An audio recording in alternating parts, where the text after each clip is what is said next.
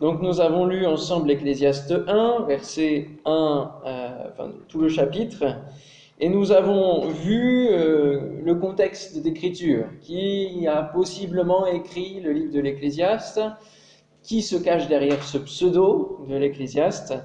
Nous avons vu ce que voulait dire l'Ecclésiaste, à savoir celui qui se tient pour parler au milieu de l'assemblée. Donc le livre de l'Ecclésiaste est véritablement un message qui nous est donné, et un message qui est donné à toutes les générations. Et on a beaucoup dit que le livre de l'Ecclésiaste était pessimiste, et beaucoup se sont demandé si c'était un livre qui faisait vraiment partie du canon biblique ou pas. Beaucoup se sont demandé si ce n'était pas finalement un, apocryphe, un livre apocryphe. Parce qu'il est tellement sur ce penchant humaniste, ou en tout cas sur le regard de, de, l'humain, qu'on peut se demander.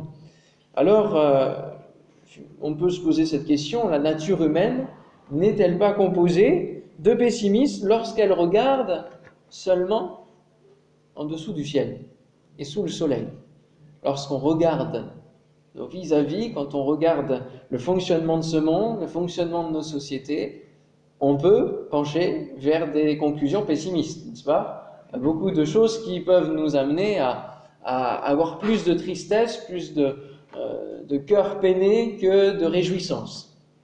Et euh, il suffit d'ouvrir la télé, d'allumer la télé pour se rendre compte de, des fléaux qui euh, régissent euh, le monde.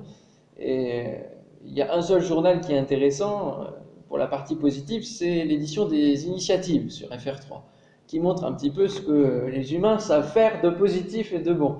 Mais à part ça, ou alors quand on regarde un semblant de, de télé-réalité, on a de quoi plonger aussi sur notre inquiétude par rapport à l'être humain et à son avancée. L'Ecclésiaste est une démonstration de l'inspiration divine qui écrit des textes qui nous correspondent. Parce que la Bible, avant d'être spirituelle, elle est écrite par des hommes, et c'est pour cela que, Dieu le Père a, choisi des hommes, c'est pour qu'elle nous soit proche, pour que la parole de Dieu, on puisse la comprendre, on puisse se l'approprier, pour qu'elle soit proche de notre caractère humain, de nos limites, de tout ce qui nous compose. Et euh, d'ailleurs, sur ce thème du pessimisme, nous rentrons bien dans notre définition d'être humain, car bien souvent nous retenons que ce qui est mauvais. Les potins naissent de cela. Hein. Et raconter quelque chose de mauvais, ou en tout cas de croustillant, mais qui n'édifie pas l'homme, ça fera le tour de la terre. Donner une bonne nouvelle, face de vous, vous n'aurez pas forcément toujours de réaction et euh, elle ne sera pas forcément répercutée. Ce livre de l'Ecclésiaste nous plonge au cœur des pensées et du psychisme humain. On a un regard humain sur la vie sans satisfaction, mais ce qui nous élève de cette situation où tout tourne en rond, puisqu'on le lit dans le premier chapitre, on voit que c'est que des cycles hein, permanents. Le vent tourne et puis il tourne encore, et puis le soleil se couche, se lève, se couche, se lève, etc.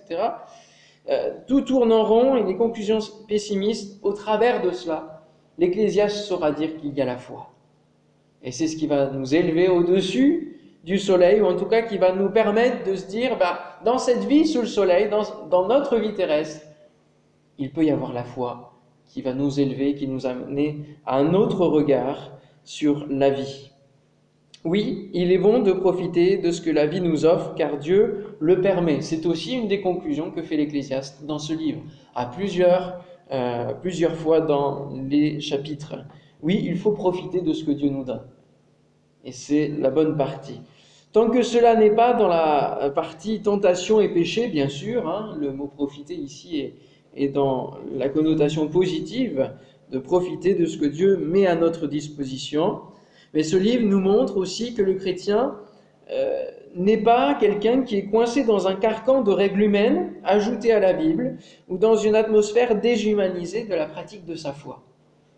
Et ça, c'est important de le rappeler, parce que nous avons un passif euh, français qui est fait de traditions et de lourdes traditions, au travers de l'Église catholique notamment, et qui nous a amené à rester un petit peu dans, ces règles-là et, à croire qu'un chrétien, c'est quelqu'un qui, est retranché dans un monastère, en tout cas coupé de toute vie humaine et euh, qui ne se permet pas les choses.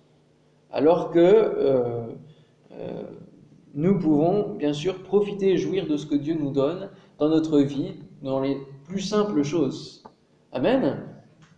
Et bien sûr, ça n'entraîne pas forcément le péché.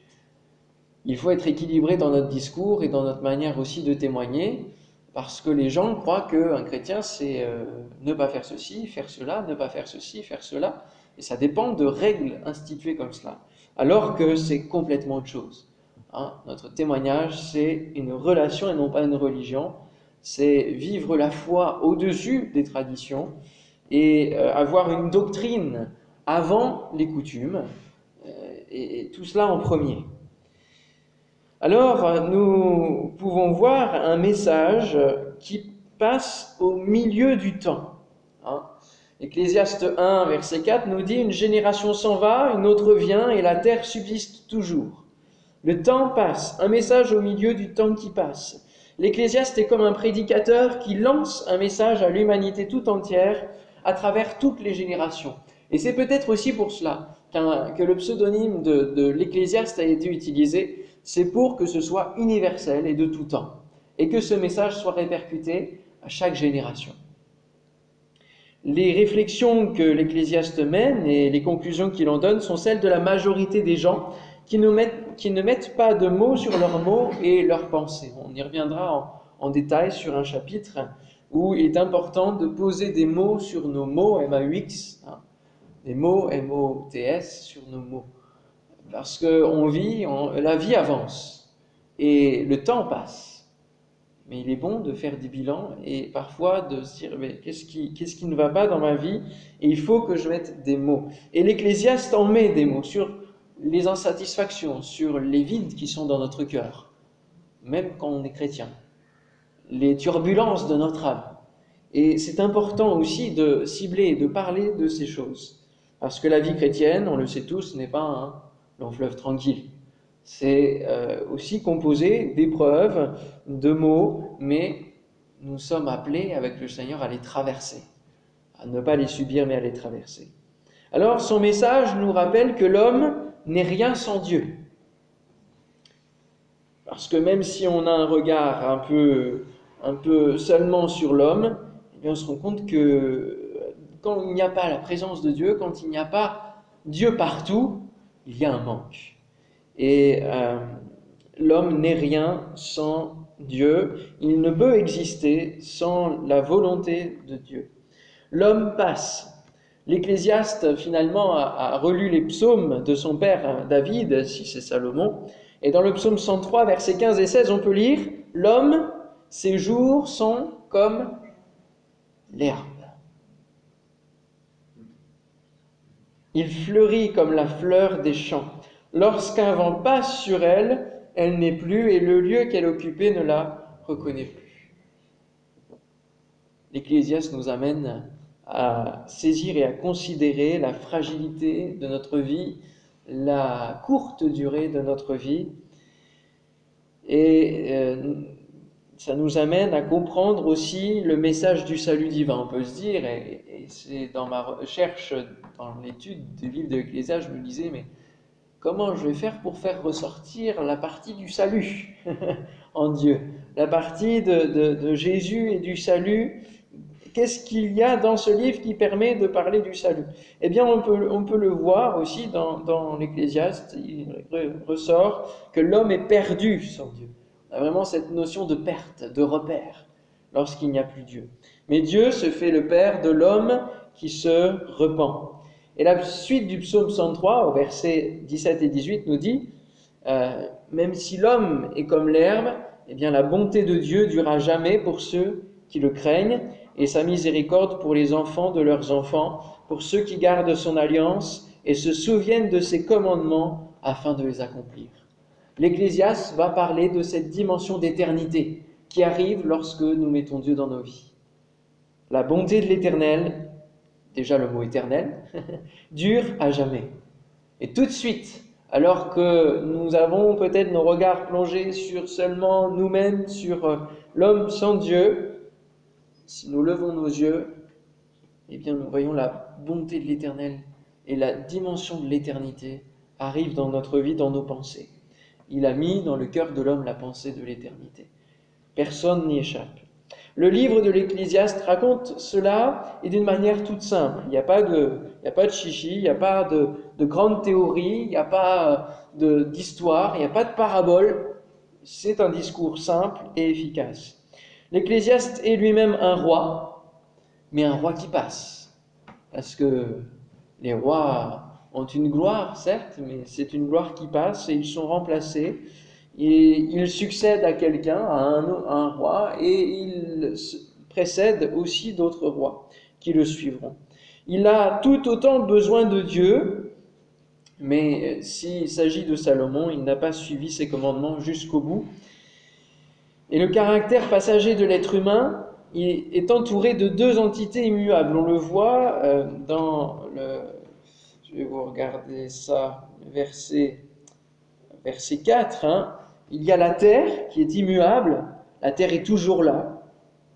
La terre est témoin de la vie des hommes, elle, euh, subit la vie des hommes aussi. Hein. La création subit tout ce que l'homme lui fait subir et elle est témoin de, de la vie des hommes. Et puis, de l'autre côté, enfin, ou plutôt au-dessus, il y a le ciel. L'homme est entre la terre, le sol et puis le, ciel. Et le ciel, c'est le témoin divin. C'est là que euh, les anges regardent avec euh, curiosité euh, le salut qui se passe dans la vie des hommes. Les cycles de la vie se répètent et l'homme s'aperçoit qu'il ne vit qu'un cycle de sa vie. Eh oui, il voit le vent, il voit d'autres vents venir, il voit le, le soleil qui est là toujours, mais lui n'a qu'un cycle. Il y a un livre qui est sorti il n'y a pas tellement longtemps. Alors le titre est un peu compliqué, je vais essayer de vous le résumer, mais on comprend que euh, on n'a qu'une seule vie quand on voit qu'on en a une deuxième, enfin quelque chose comme ça. Mais finalement, on se rend compte qu'on n'a qu'une vie, on n'a qu'un cycle. On ne vit qu'un cycle sur cette terre. Et bien souvent, on le comprend à la fin de notre vie. C'est triste, hein? On se dit, oh là là, si j'avais su, hein, j'aurais fait ceci, cela, tel projet, telle chose. Et, les personnes qui, euh, les frères et sœurs qui se convertissent sur le tard, regrettent d'avoir vécu leur vie sans Dieu, sans le Seigneur. Et c'est une grâce que de pouvoir connaître le Seigneur euh, jeune pour euh, profiter au maximum de ce que Dieu nous permet de vivre en lui. Amen. Ça, c'est une grâce. Alors c'est parce que l'homme se rend compte qu'il n'a qu'un cycle qu'il cherche un moyen de revivre plus. Et c'est pour cela que sont nées différentes théologies comme celle de la réincarnation. Parce que l'homme ne peut pas supporter de vivre qu'un cycle en fait. La naissance, l'enfance, l'adolescence, l'âge adulte, la vieillesse et la fin. c'est difficile à accepter. Et c'est pour cela que donc d'autres choses se sont, sont, nées, comme la réincarnation ou différentes théories qui font que l'homme se réinvente. Hein. Mais le message de l'Évangile n'est pas, n'est pas cela. Et c'est important de se le rappeler, l'Ecclésiaste nous le rappelle. Alors ça peut faire mal, et, bien souvent, quand on arrive au livre de l'Ecclésiaste, on peut vouloir le sauter. Hein. parce qu'on sait très bien que ça nous rappelle des choses pas très sympathiques, euh, de dire, ah oui, ta vie, bah, en gros, c'est rien. Et ça, ça, ça nous chagrine aussi, même en tant que chrétien. Vous trouvez pas? Ah, Des fois, c'est... On peut se dire, non, non, je vais sauter ce passage-là, je vais aller vers les je vais aller vers, euh, vers d'autres choses qui sont plus sympathiques quand même.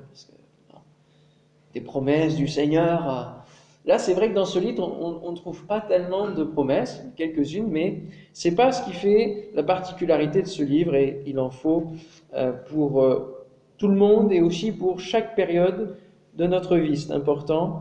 Euh, parfois, le livre de l'Ecclésiaste ne vous touchera peut-être pas aujourd'hui, mais un, autre jour, dans une autre période de votre vie, pourra vous interpeller, et c'est important de le considérer. Nous voyons au verset 10 euh, du chapitre 1er qui nous est dit, s'il est une seule chose dont on dise, vois ceci c'est nouveau, cette chose existait déjà dans les siècles qui nous ont précédés.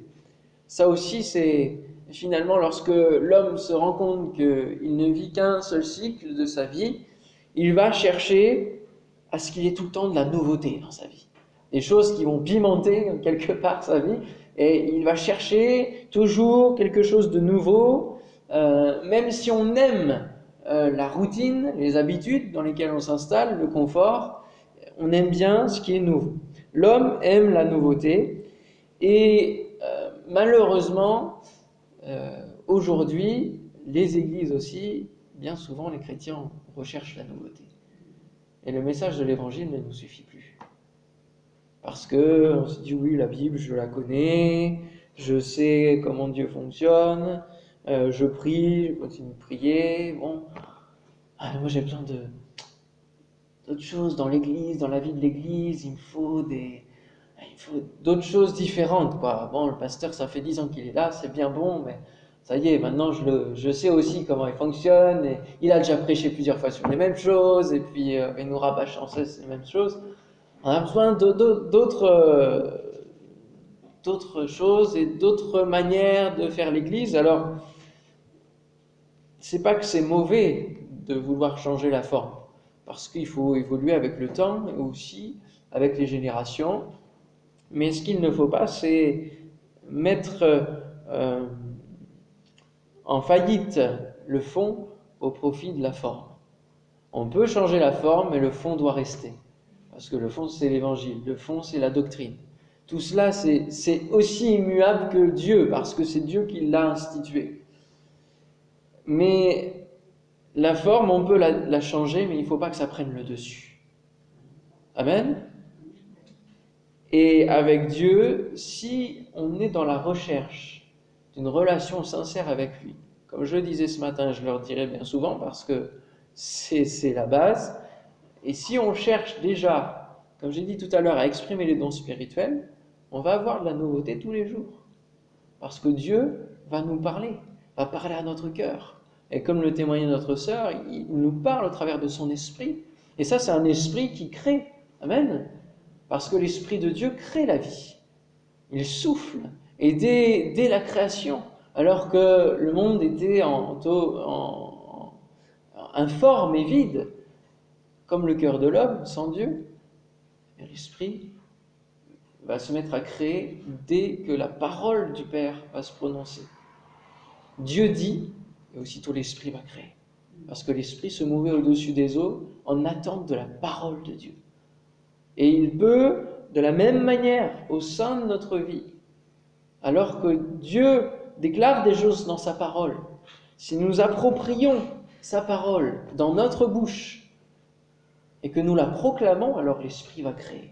Amen. L'Esprit va souffler, l'Esprit va créer, l'Esprit va changer les circonstances, l'Esprit va changer l'atmosphère qui est autour de nous, va changer et, régler des situations. Et ça, c'est la nouveauté. Amen. Il n'y a pas besoin d'aller chercher plus loin. Il n'y a pas besoin de vouloir se satisfaire au travers de, de,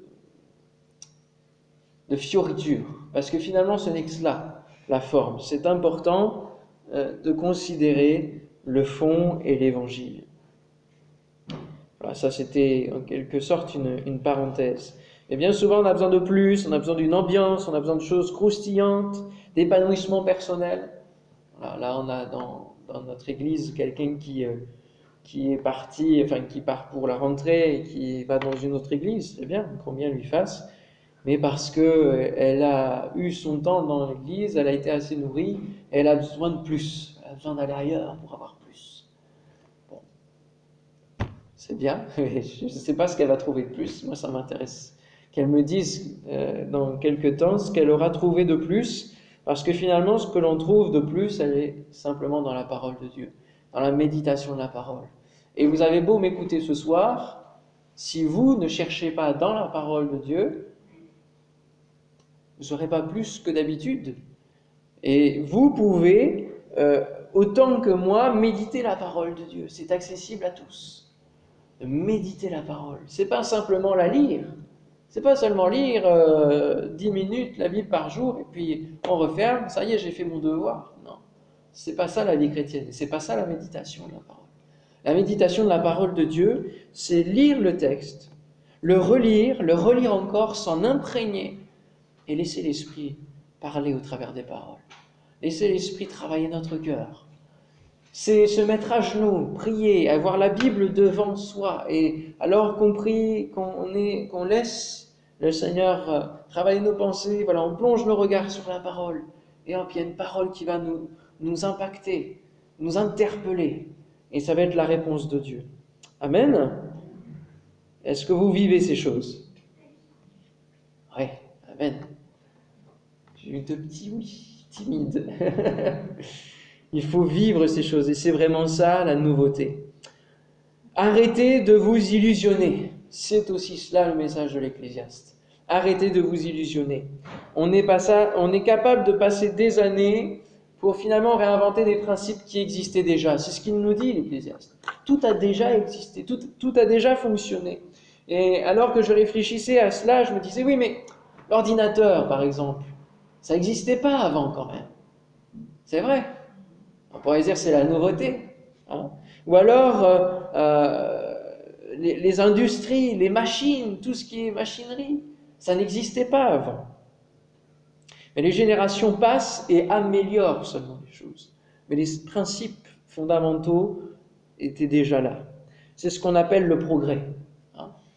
l'amélioration des choses. C'est ce qu'on appelle le progrès avec un grand, un grand L, un grand P. Mais le grain a toujours besoin d'être semé pour que euh, on puisse ensuite récolter les grains. Et qu'il soit semé à la main ou au tracteur, il doit être semé en terre pour pouvoir pousser. Ou alors dans de l'eau maintenant, hein, pour aussi. Euh, mais il doit, le grain doit être semé pour pousser, mourir et puis pousser, et puis porter d'autres grains qui auront toujours besoin d'être moulus ensuite. Que ce soit au moulin, qui sont maintenant le bord de l'eau ou en haut des collines et qui ne fonctionnent plus, qui tombent en lambeaux, ou alors euh, maintenant à l'usine. Et puis, ils ont donc besoin d'être moulus pour produire de la farine, qui a toujours besoin d'être mélangée aux ingrédients. Alors que ce soit à la main ou que ce soit à la machine, pour former ensuite le pain qui aura besoin toujours d'être cuit, pour être toujours dégusté. On n'a rien inventé. Il peut être cuit au four traditionnel, au four industriel, peu importe. Il peut être soit bon, soit mauvais, plus ou moins bon. Mais les générations passées améliorent seulement les choses. Il n'y a pas de nouveauté dans notre monde. Le vrai changement qui peut arriver dans notre vie, c'est de connaître Dieu. Parce que c'est vraiment une nouvelle vie qui va casser le cycle de la condamnation. Amen alors que l'Ecclésiaste regarde seulement ce qui se passe sous le soleil, eh bien, on a finalement, lorsqu'on rencontre Dieu, une ouverture au-dessus du soleil. Hein. on va au-delà même des nuages. Et le Seigneur vient nous toucher, il vient casser ce cycle de la condamnation, ce cycle perpétuel du péché originel qui, euh, homme après homme, naissance après naissance, s'inocule et Dieu veut changer cela. Alléluia.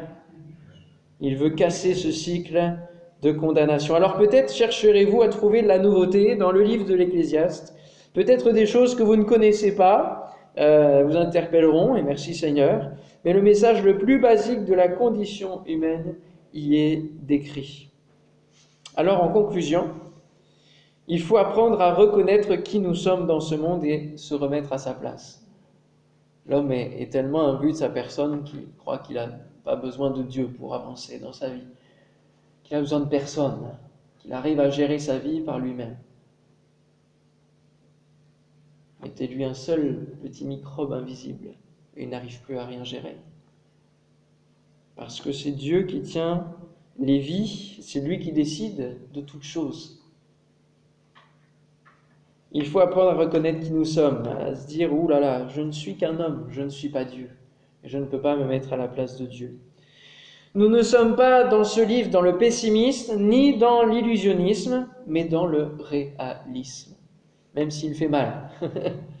dans le réalisme. L'Ecclésiaste regrette d'avoir autant de sagesse, car elle le ramène à sa condition humaine, limitée, comme les autres, pécheur, incapable de créer, incapable de gérer, et euh, c'est tout ce que la création lui renvoie, parce que la création, elle, continue de toujours pousser, d'être en mouvement et, d'avancer, de, croître, et elle, remporte les victoires par rapport à, à la soumission que l'homme lui, lui, lui met.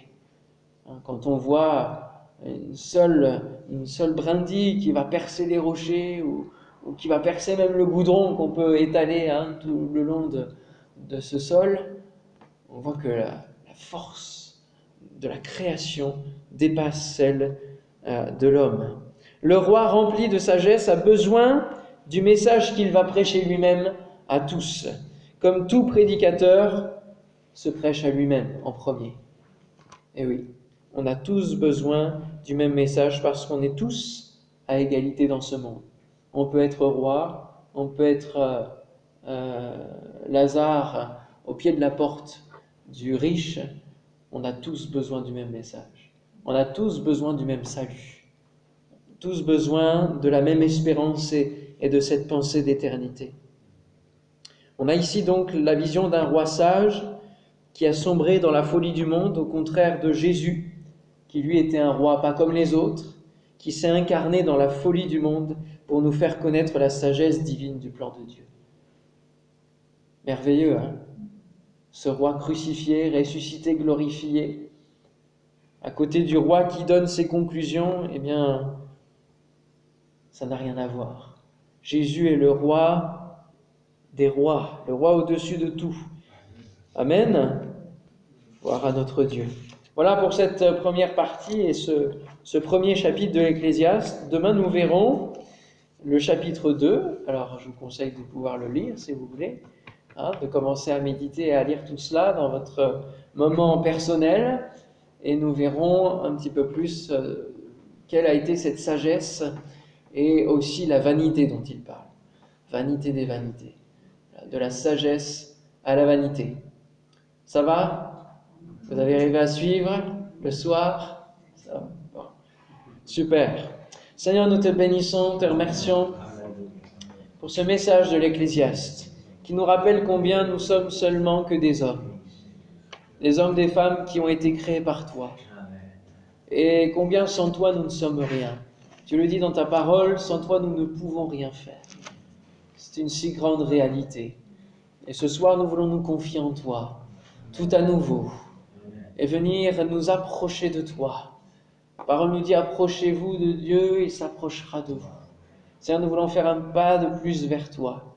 Et non pas chercher la nouveauté peut-être dans ce qui est secondaire, dans ce qui est euh, euh, vraiment second plan, mais venir chercher la nouveauté au travers des principes que tu nous as donnés dans ta parole, qui sont la base, qui sont la doctrine. Seigneur, donne-nous de les ancrer dans notre cœur et que, au travers de ton esprit, Seigneur, duquel tu nous remplis, nous puissions exprimer, Seigneur mon Dieu, des paroles de connaissance, des paroles de sagesse, d'une véritable sagesse qui vient de toi.